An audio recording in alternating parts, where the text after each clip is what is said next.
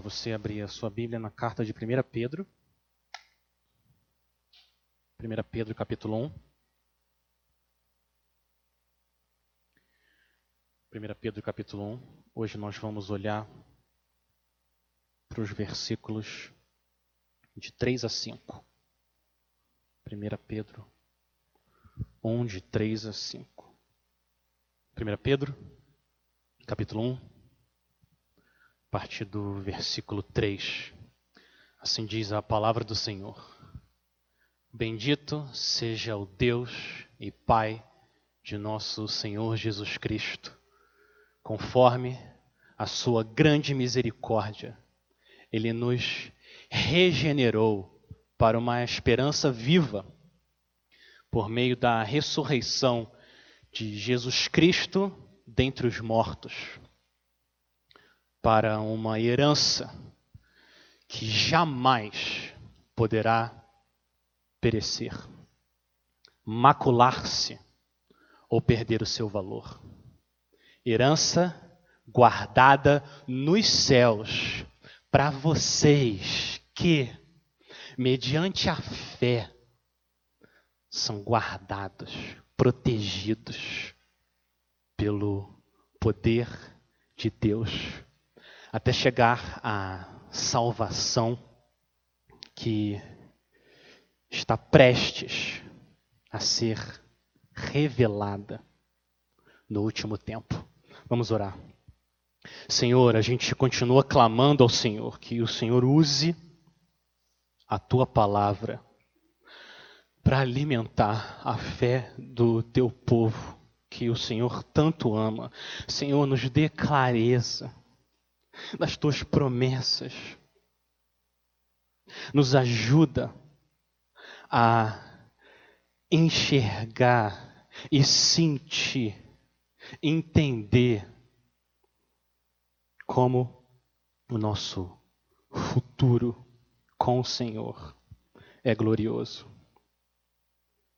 A gente pede, Pai, que o Senhor crie, sustente, renove a fé de cada um de nós aqui. E a gente pede isso para a tua própria glória, pela glória do teu filho amado, para a glória do poderoso Espírito Santo e para o bem da tua igreja. Em nome de Jesus. Amém. Eu vou contar para você a história da Maria e, e, e, veja se você já tinha ouvido a história dela. Maria tinha mais ou menos 30 anos, ela estava casada já há algum tempo e ela era casada com um homem muito mau, um, um homem terrível maltratava ela o tempo todo. E a Maria também não era fácil, ela, ela também era uma pessoa bem difícil. O casamento deles parecia uma guerra, até que chegou o ponto em que ele expulsou a Maria de casa. E a Maria não tinha família, não tinha dinheiro, não tinha nada. Ela foi morar na rua ela entrou na prostituição, começou a se envolver com bebida, drogas, e ela viveu assim por vários e vários anos.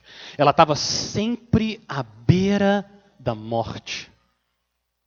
Um dia, Maria estava jogada no chão, bêbada, toda suja, roupa rasgada, cheia de garrafa vazia em volta dela, madrugada.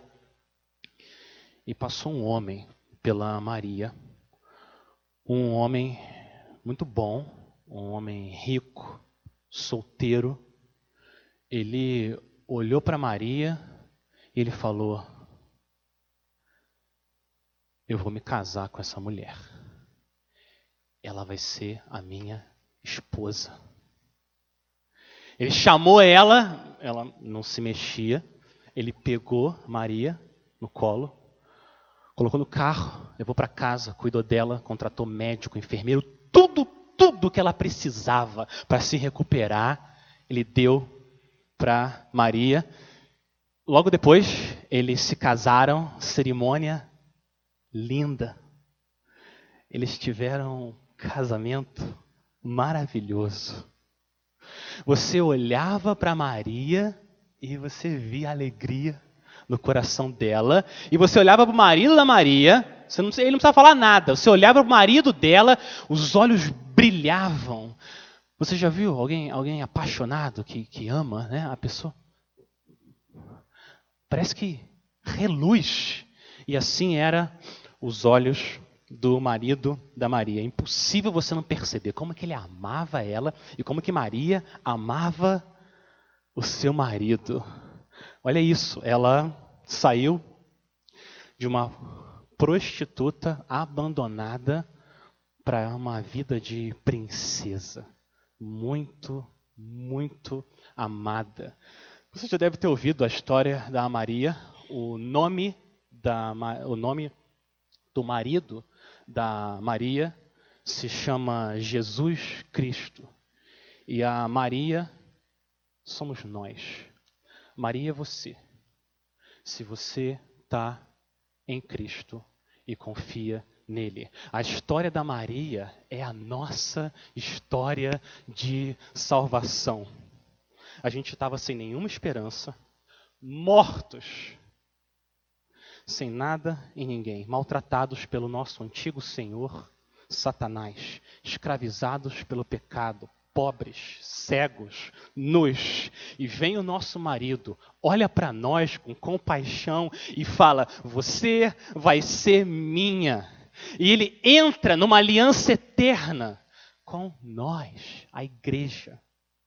Ele prometeu que ele nunca vai nos abandonar. Essa é a nossa história, essa é a história que Pedro está contando aqui nesses versículos como que Maria e nós recebemos bênçãos e mais bênçãos por causa da nossa união, do nosso casamento com o noivo Jesus, com o Senhor Jesus. Pedro fala de três bênçãos aqui nesse texto. A primeira é a esperança, olha o versículo 3. Versículo 3 fala que nós fomos regenerados para quê? Para uma esperança. Essa é a primeira coisa que a gente recebe quando a gente se une a Cristo. Versículo 4, Paulo fala, desculpa, Pedro fala da nossa herança, para uma herança, esperança, herança e por último, no versículo 5, Pedro fala da nossa salvação. Nós somos protegidos pelo poder de Deus até chegar à salvação. Herança, esperança e salvação. É isso que a gente vai ver aqui nesses três versículos de 1 Pedro. E olha como ele começa efetivamente a carta. Depois de se introduzir, depois de se apresentar, dizer quem ele é, para quem que ele está escrevendo, Pedro abre a carta, ele começa a carta de uma maneira que eu recomendaria todos nós começarmos todos os nossos dias, todos os nossos cultos, tudo que a gente faz, a gente deveria começar assim, com a cabeça ainda no travesseiro, abrir os olhos, bendito seja o Deus e Pai de nosso Senhor Jesus Cristo.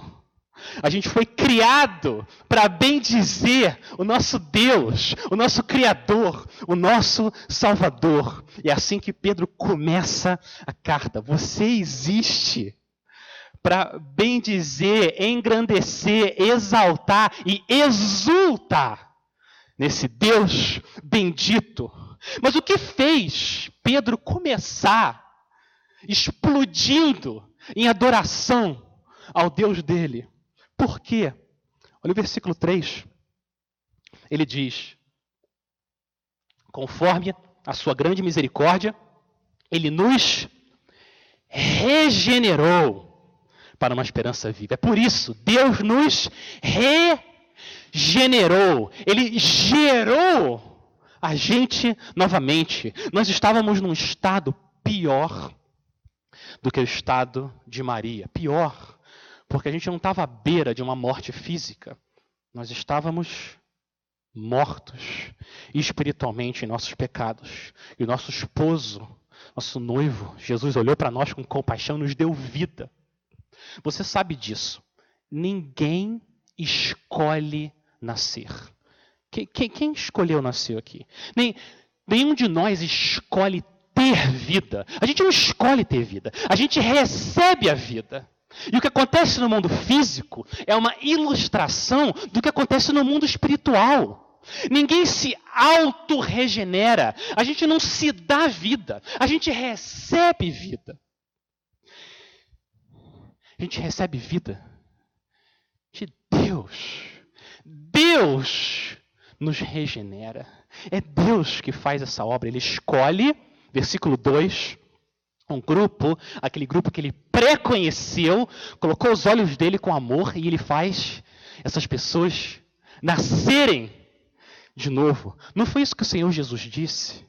Que para a gente entrar no reino de Deus é necessário que nós nasçamos de novo. Ele falou para Nicodemos, você lembra? Em verdade, em verdade lhe digo, ninguém, ninguém pode ver o reino de Deus se não nascer de novo. Nós precisamos nascer de novo. Porque mortos, nós não temos a capacidade de enxergar, de ver a beleza da majestade de Cristo. E é isso que Deus faz por nós. O que nós somos incapazes de fazer por natureza, por causa da nossa corrupção, nossa natureza completamente corrompida, que precisa ser renovada, o que a gente não consegue fazer, Deus faz. Deus nos regenera, Ele renova, Ele faz a gente nascer de novo. E aí sim, nascidos do Espírito, nós temos um desejo real por Cristo e a gente corre até Ele. O nome que a Bíblia dá para esse fenômeno sobrenatural é regeneração. E é isso que faz Pedro começar explodindo em adoração. Ele sabe o estado que nós estávamos. Bendito seja o Deus que regenera pecadores para virem até Ele, até o Filho dele. Agora, se a gente perguntasse, Pedro, Pedro, por que, que eu fui regenerado? Por quê? Por que, que eu recebi vida? O que, que eu fiz? Qual que é a causa de eu ter saído da morte para a vida, Pedro? Eu entendo que se a gente fizesse essa pergunta para o apóstolo Pedro, ele ia dizer: Igreja Batista Jardim Minnesota, leiam o que eu escrevi no versículo 3. E a gente lê o que ele falou no versículo 3, ele diz: conforme a sua grande misericórdia.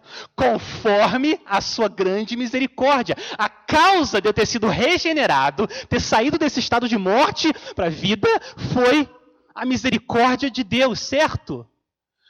Parcialmente certo. Não, não foi a misericórdia de Deus. Olha o que o texto diz. Foi a grande, a grande misericórdia de Deus. Um pingo de misericórdia não é suficiente para tirar a gente do estado que a gente estava. O nosso problema é muito grave. Um pingo de misericórdia não resolve. A gente precisa de um oceano de misericórdia. E esse oceano de misericórdia existe em Deus. Em Deus existe um oceano para você, pecador. Por que morrer longe desse oceano de misericórdia? Você vai nadar em tudo que Deus é para nós em Cristo. E nós somos regenerados. A minha contribuição e a sua para a gente ser regenerado é exatamente a mesma contribuição que Maria deu para entrar no casamento com o seu marido, bom e rico. O marido entra com compaixão e misericórdia, e Maria entra com toda a sujeira do pecado dela. É exatamente o que Deus fez por nós. Não é à toa que Pedro diz: Bendito, Deus bendito, Deus e Pai do nosso Senhor Jesus Cristo. E o que, que a gente recebe? O que, que você recebe quando você entra nesse casamento com Cristo? Primeira coisa que você recebe é esperança. Olha o versículo 3. A continuação. Conforme a sua grande misericórdia, ele nos regenerou para para uma esperança viva. É impossível viver sem esperança. É impossível. O que faz as pessoas tirarem a vida, muitas vezes, é a absoluta falta de esperança. Nós precisamos de esperança. A alma humana precisa respirar o ar da esperança para continuar viva. Nós precisamos de esperança e é isso que você recebe quando você vai até Cristo, uma esperança viva, real, uma esperança certa. Mas eu preciso aqui lembrar você o que, que a Bíblia quer dizer com essa palavra esperança. Essa palavra esperança na Bíblia não é a mesma coisa. A esperança que uma pessoa que está lá na fila da lotérica tem quando ela vai fazer a, a fezinha lá, ela vai jogar. Né? Eu vou no mercado às vezes com a minha família, estou indo embora, e tem uma fila de pessoas ali na lotérica. Se eu fosse perguntar para elas, eu acho que elas diriam: Não, eu tenho esperança. Essa semana eu vou ganhar. Eu tenho esperança. Essa esperança não é uma esperança viva. Essa esperança é uma esperança vazia. Deixa eu falar para você por quê. A chance de alguém ganhar na Mega Sena é 0,00002. Essa é a chance de alguém jogar na Mega Sena. É a mesma coisa de que você tem uma piscina enorme com 50 milhões de bolinhas brancas de ping-pong. Imagina, uma piscina olímpica enorme, cheio, 50 milhões de bolinhas de ping-pong brancas e uma bolinha preta lá no meio. E você mergulhar de olho fechado e pegar a bolinha preta. É mais fácil isso acontecer do que você ganhar na loteria. A esperança dessas pessoas é vazia morta. Não é dessa esperança que Pedro está falando. Não é. É uma esperança bem diferente. A esperança cristã tem a chance de 100%. Nunca falha. Nunca. Nenhuma vez. A esperança cristã não é um desejo incerto. A esperança cristã é uma espera. Esperança é uma espera. O resultado é garantido. Sempre acontece o que Deus promete. Sempre. Por quê? A causa da nossa esperança ser viva é porque Jesus Cristo não ficou naquela tumba. E ele está vivo.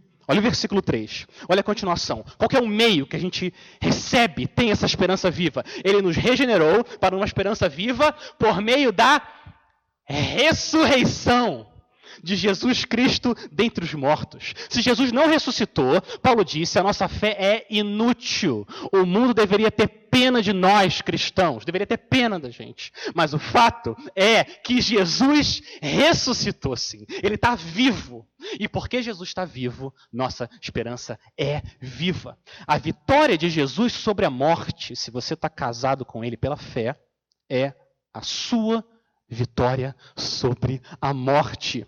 Quando você crê em Cristo, o que acontece é que, de uma maneira real, espiritual, mas real, você se torna uma só carne com Cristo.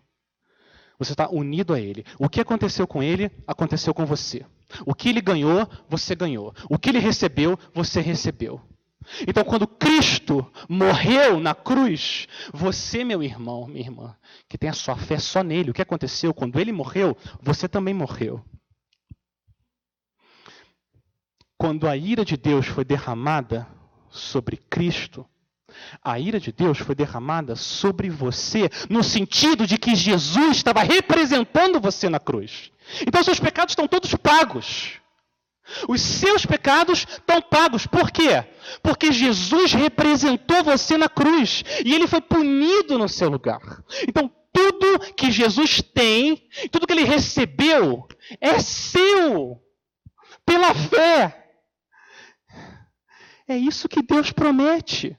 Então, se Jesus ressuscitou dos mortos, o que, que vai acontecer com você?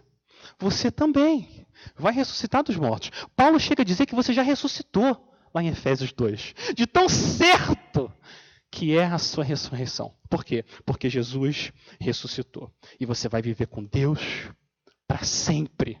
Essa é a esperança viva que o Cristo vivo dá para a sua igreja. Esperança, primeira coisa que a gente recebe. A segunda imagem que a gente recebe, a segunda imagem que, Deus, que Pedro usa para falar da nossa glória futura é herança. Olha a continuação da passagem, versículo 4. Pedro agora muda a imagem, ao invés de falar de esperança, ele vai falar de herança.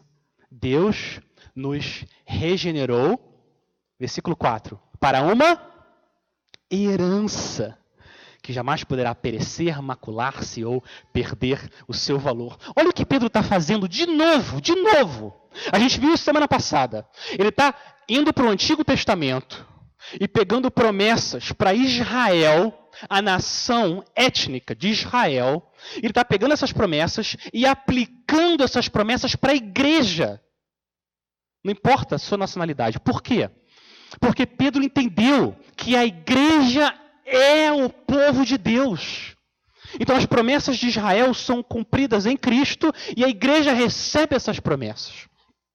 É isso que Pedro está fazendo. Porque herança, no Antigo Testamento, geralmente se referia a um pedaço de terra que Deus prometeu dar para a nação de Israel. Deuteronômio 26:1. Olha o que Deus diz para o povo de Israel: Ao entrar na terra que o Senhor seu Deus lhe dá por herança. Ou Salmo 105, Deus falando com Israel.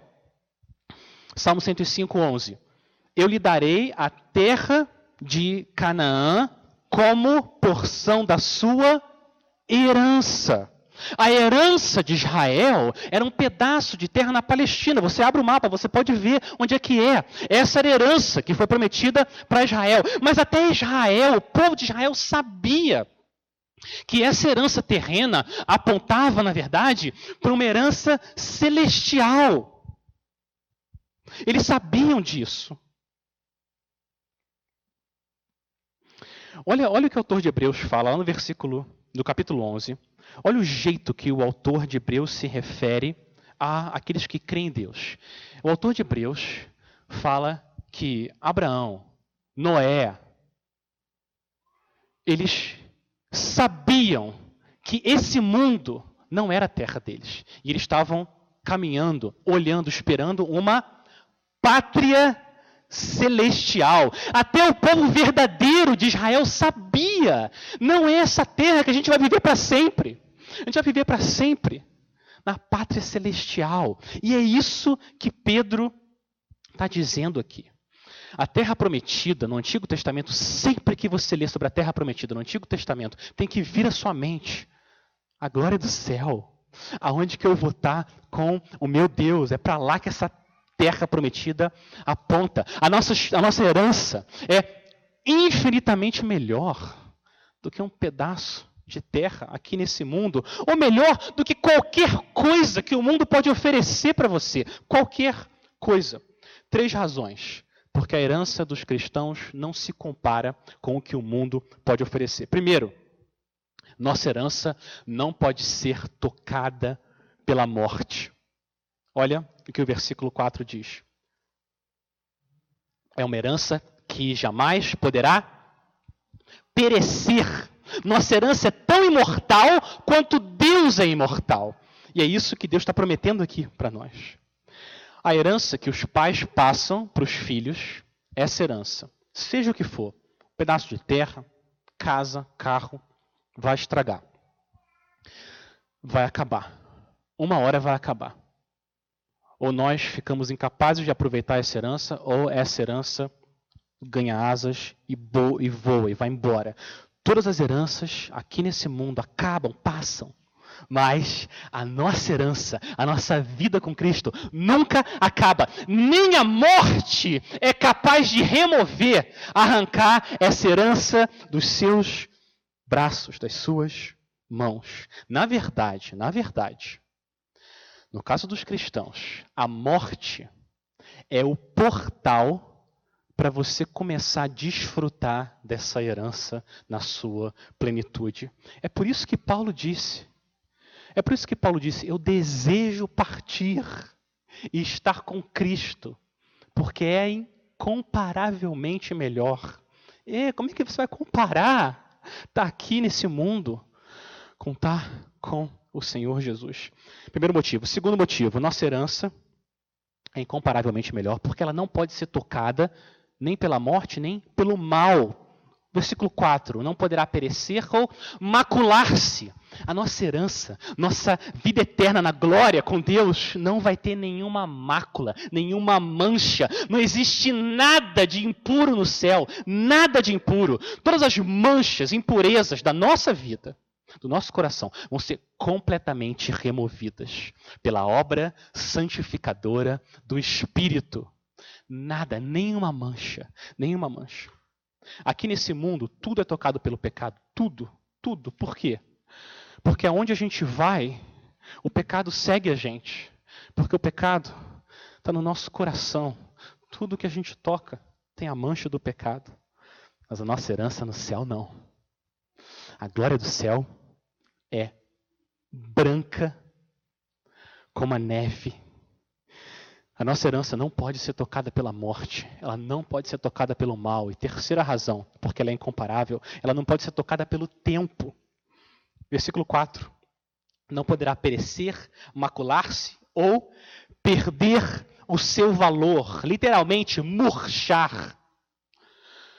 Quantos bens foram perdidos nesses últimos meses, nessa crise toda? Quantos bens? Quem é capaz de quantificar quantos bens foram perdidos. Acontece alguma coisa, o tempo passa, e o que tinha sido construído aqui desaparece. Isso nunca, nunca acontece com a sua herança, meu irmão. Você que está em Cristo. Nunca, nunca ela perde o seu valor. Nossa herança é diferente, ela não murcha. Você olha uma flor na primavera, coisa linda. Verão, linda. Chega o outono, acabou. Aquela flor acabou. Toda a beleza, todo o valor acabou. Com a nossa herança, nunca. Passa um bilhão de anos. O que aconteceu com a sua herança? Nada, intocada pela morte. A nossa herança não é afetada nem pela morte. Sua alegria, sua justiça, sua paz, a gloriosa comunhão com seu Salvador, que deu sangue por você, nunca vai acabar. Um bilhão de anos depois, igual, intacta. Essa é a garantia que Deus nos dá na Sua palavra. A gente vai sempre desfrutar da nossa herança celestial. Uma herança que não morre, não mancha e não murcha. Agora, qual, qual é a razão para tudo isso? Por que, que ela não pode ser tocada pela morte, pelo mal e nem pelo tempo? Olha o final do versículo 4. É porque ela é guardada. Essa herança está guardada. Guardada onde? Guardada nos céus. Os céus são o lugar mais seguro do universo. Por quê? Porque ela é guardada por Deus, o Deus bendito, o Todo-Poderoso, é Ele que guarda a sua herança. E por isso, que ela não pode ser tocada por nada, nada. Ninguém é forte o suficiente para tirar de Deus a sua herança. Ela está guardada nos céus. É muito triste. Você já deve ter visto isso, talvez vivenciado de perto. Como que é triste ver as famílias brigando, conflitos enormes por causa de heranças aqui na terra heranças aqui na terra, e brigas e brigas. Sabe o que isso parece? Eu fico pensando. Parece duas crianças brigando por um brigadeirinho, um brigadeirozinho, melhor, um brigadeirozinho pequenininho, estragado, podre, já meio verde. As duas crianças brigando pelo brigadeirozinho, quando Deus está oferecendo todas as fábricas de doce do mundo para elas. E elas estão lá brigando por aquele brigadeiro sendo comido já. Brigar por herança aqui nesse mundo. Não. Meus irmãos, não faz sentido isso. Deus está oferecendo uma herança infinita e eterna. Viver com Ele, em Cristo. É por isso que não dá para comparar a nossa herança com qualquer coisa que esse mundo pode oferecer. Os cristãos têm uma herança infinitamente melhor, a promessa, plenitude de alegria, à direita de Deus, prazeres eternos na comunhão do glorioso Salvador. Muito bem, esperança, herança, e agora Pedro muda a imagem para salvação. Uma imagem bem comum no Novo Testamento. Três palavras diferentes, mas, mas elas falam da mesma realidade espiritual, a mesma realidade. O seu futuro glorioso na presença do Deus bendito. É a mesma realidade. Versículo 5, salvação. Que vocês que, mediante a fé, são protegidos pelo poder de Deus até chegar à salvação, prestes a ser revelada no último tempo. Cristão, cristão, você você foi salvo, você está sendo salvo ou você será salvo? Qual dos três? Qual dos três é o certo? Hã? A resposta é sim.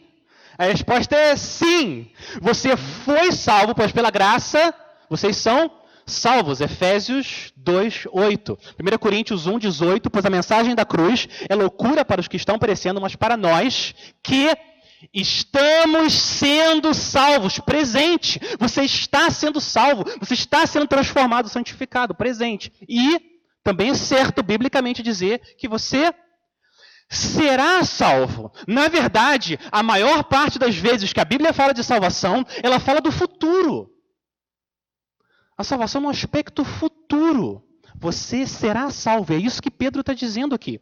Olha, olha o que o texto diz: salvação prestes a ser revelada. Quando? No último tempo. Quando o Senhor Deus, na pessoa do Filho, vira esse mundo, ele vai abrir as cortinas do tempo e no último ato desse período da história, ele vai entrar aqui e vai voltar e julgar vivos e mortos. O Senhor vai vir com, com seus anjos cheios de glória e vai encerrar esse período da história. Por isso que Pedro fala último tempo. Isso vai acontecer a qualquer momento. Uma irmã essa semana me falou, chorando, os olhos cheios d'água, falando: é errado eu querer que, que esse mundo acabe? É errado desejar isso? Não é errado. Não é. Você querer que Jesus volte?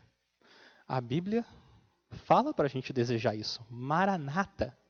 Volta, Senhor Jesus. Volta, vem. Vem resgatar teu povo de uma vez. Não é errado. E é isso que Pedro está dizendo que vai acontecer. Deus vai salvar o seu povo. Salvar de quê?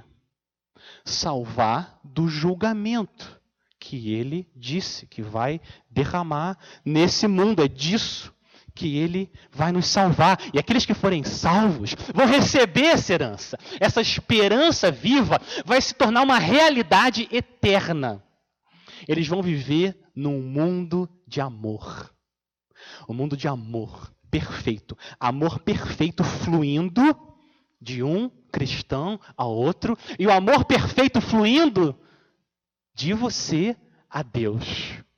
Um mundo de amor é o que Deus promete para todos nós. E todos, eu falei todos nós, porque todos, sem nenhuma exceção, vão desfrutar dessa herança. Nenhuma, nenhuma exceção. Todos os crentes verdadeiros vão desfrutar dessa herança. Não tem exceção. Como é que a gente pode ter certeza absoluta disso? Olha o versículo 5. Ninguém que realmente ama Jesus vai ficar de fora. Olha o versículo 5. Vocês são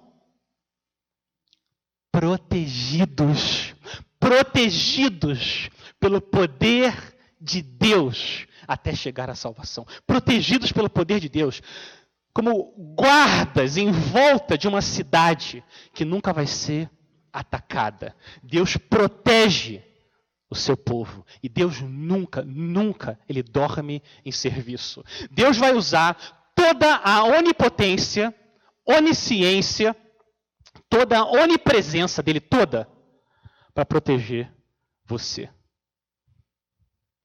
Do seu lado, nessa batalha, você tem a soberania divina. Meu irmão, Satanás pode fazer um estrago enorme na sua vida. Ele pode. Ele é real, ele tem esse poder. Mas sabe o que ele não pode fazer? Ele não pode tocar na sua herança. Não pode. Esse poder ele não tem. A garantia de que você vai ver o seu Senhor e viver com ele para sempre, isso ele não pode tocar. Não pode. Por quê? Porque o seu Pai celeste protege não só a sua herança, ele protege você. Ele protege você. E você vai chegar até o fim. Essa é a promessa do Senhor. Mas o que quer dizer protegido? Protegido de quê? Do que, que você é protegido? Essa é uma pergunta importante. Do que, que você é protegido? Você é protegido de todo sofrimento? É isso que você é protegido? Você é protegido da, do desemprego? Protegido da, da depressão? Protegido da dificuldade. É disso que nós somos protegidos? É disso que Deus está falando aqui, que Ele promete nos proteger? Toda dificuldade e sofrimento desse mundo?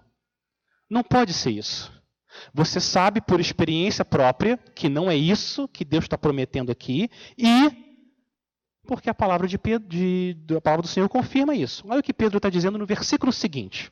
Olha o versículo seguinte. A gente vai olhar com mais calma semana que vem, mas olha o que o versículo 6 diz. Nisso vocês exultam, ainda que agora, por um pouco de tempo, devam ser entristecidos por todo tipo de Provação, entristecidos por todo tipo de provação. Ele está falando que o povo de Deus, o povo eleito, amado, escolhido, aquele povo que Deus conheceu, você, meu irmão, nessa vida, Deus está dizendo, você precisa ser entristecido por todo tipo de provação. Ser protegido não é ser poupado de todo tipo de provação. Não é isso que Deus está prometendo proteger a gente. De que, que Deus protege então a gente? Essa pergunta é muito importante. Do que, que Deus protege você? Vamos ler com calma de novo o versículo 5. Oh, meus irmãos, isso é muito, muito importante. Quanta gente, em nome de Deus, ensina coisas que Deus não prometeu.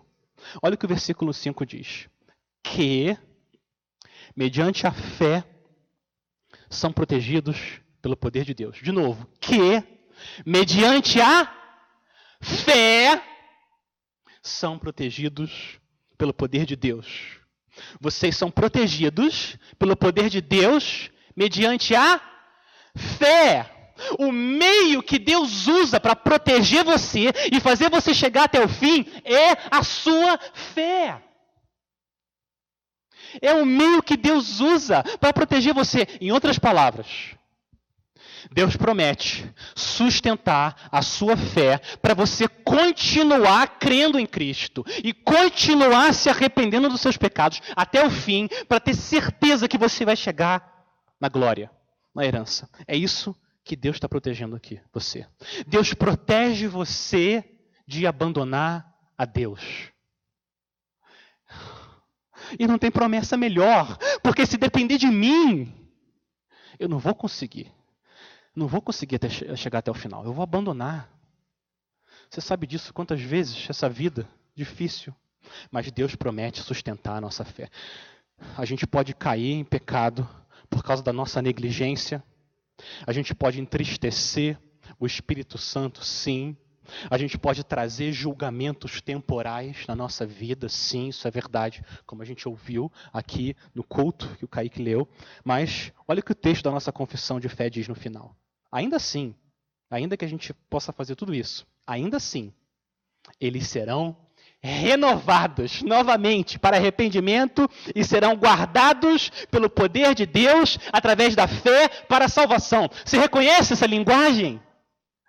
Parece o próprio verso de 1 Pedro.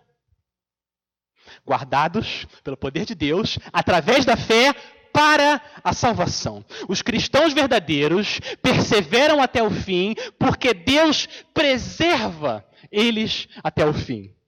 Os cristãos verdadeiros continuam crendo e continuam se arrependendo, porque Deus protege a fé e o arrependimento deles, para que eles continuem se agarrando em Cristo. Fé não é uma coisa que você exercita uma vez e depois abandona.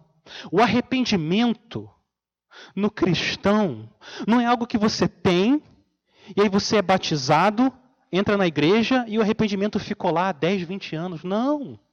Não. A fé e o arrependimento no coração do cristão são realidades constantes.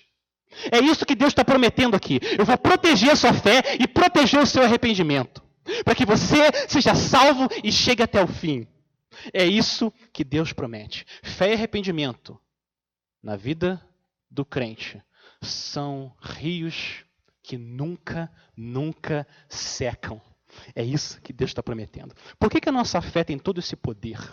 Por que, que a nossa fé tem esse poder? Nossa fé tem esse poder porque ela nos liga, nos une ao Salvador Todo-Poderoso. É por isso. O poder da fé não está desse lado, não está do seu lado. O poder da fé está do outro lado. Não na terra, mas no céu. É por isso que a fé é poderosa. Porque ela liga você a Deus, a Cristo. E é por isso que a fé é tão poderosa. Como que você recebe calor do sol? Como que você recebe o calor do sol? Como o dia hoje, estava tão bonito à tarde. Você vai ao ar livre e você se coloca na direção dos raios do sol. Não é isso? E o que os raios do sol fazem é transportar o calor do sol, que é a fonte, até você. É isso que os raios do sol fazem. Assim é a sua fé. A sua fé são esses raios que transportam poder de Deus, justiça de Cristo, graça do Senhor até você. A sua fé não é a sua fonte de salvação. A sua fé é o canal que liga você à fonte da salvação, que é Deus e não nós, Cristo e não o pecador. Ele é a fonte. E é por isso que a nossa fé é tão poderosa. Tem gente que foca demais na sua fé e quer alimentar sua fé olhando para a sua própria fé e não olha para a fonte da fé. O que faz a sua fé aumentar, ser aquecida, não é ficar olhando para o tamanho da sua fé, é olhar para Cristo e assim a sua fé aumenta.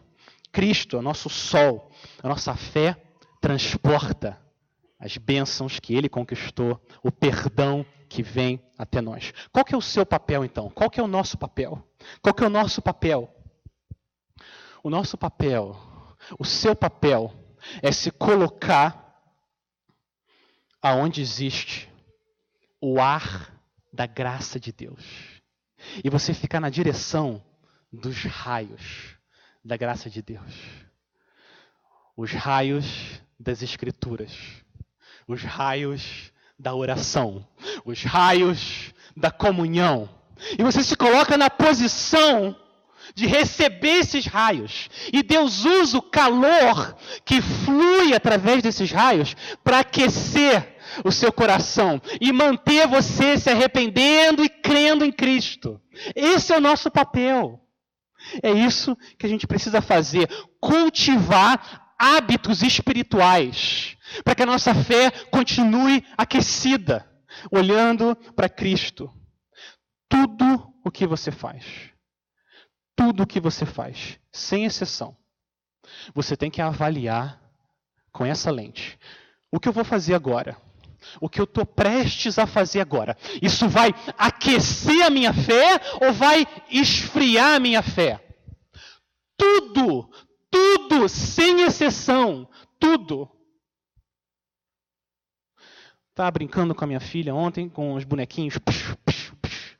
Daqui a pouco eu falo, vamos lá, nós somos o exército do Senhor, nós vamos ganhar. Pai, pai, tem que falar do Senhor aqui brincando. Tudo! Eu falei, meu amor, tudo a gente faz na presença de Deus. Não tem exceção, tudo. Quando você está sozinho no quarto e agora na igreja. Tudo. Tudo na presença de Deus. Isso que eu vou colocar diante de mim agora vai aquecer a minha fé ou vai esfriar minha fé? Vai me aproximar do Senhor ou vai me afastar do Rei da Glória? Tudo a gente tem que avaliar.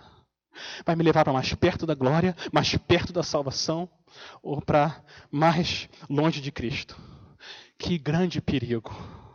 Que perigo enorme, eterno é se colocar longe dos raios da graça de Deus, o raio da comunhão com os irmãos, o raio das Escrituras, o raio da oração. Os eleitos de Deus seguram a Cristo pela fé, porque eles sabem que Deus usa a fé deles para segurar eles até o dia da glória. Como o pastor puritano Richard Sibbes falou há 400 anos atrás. Olha o que esse homem abençoado disse. O céu já é nosso. O que nós precisamos fazer é simplesmente lutarmos até que nós tenhamos tomado a posse completa dele. É isso. O céu já é seu.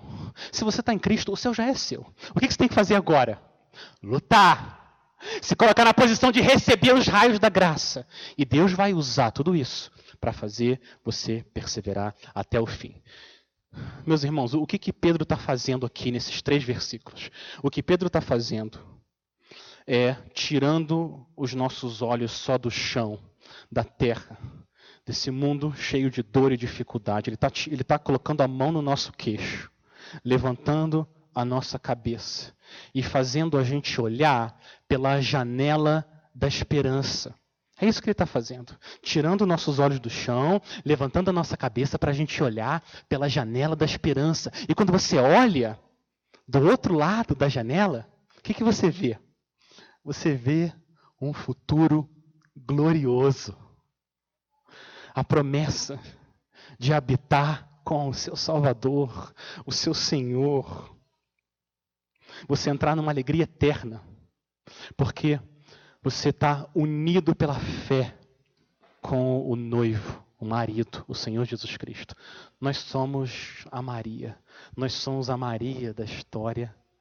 O Senhor Jesus é o marido fiel, bondoso, que olhou para a gente com compaixão. É por causa da nossa união com Ele que a gente tem a melhor herança do mundo. E nada nem ninguém pode tirar isso das suas mãos.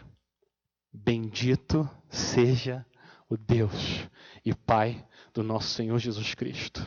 O Deus bendito que enviou o filho dele para se tornar maldito na cruz, no nosso lugar, para que a gente pudesse receber esperança, herança e salvação.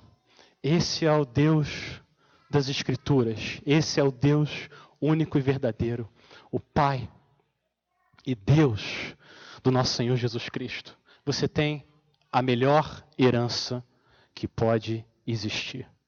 A sua herança, meu irmão, é Cristo. É o próprio Cristo que é oferecido no Evangelho para você. Viver para sempre com o Senhor Jesus.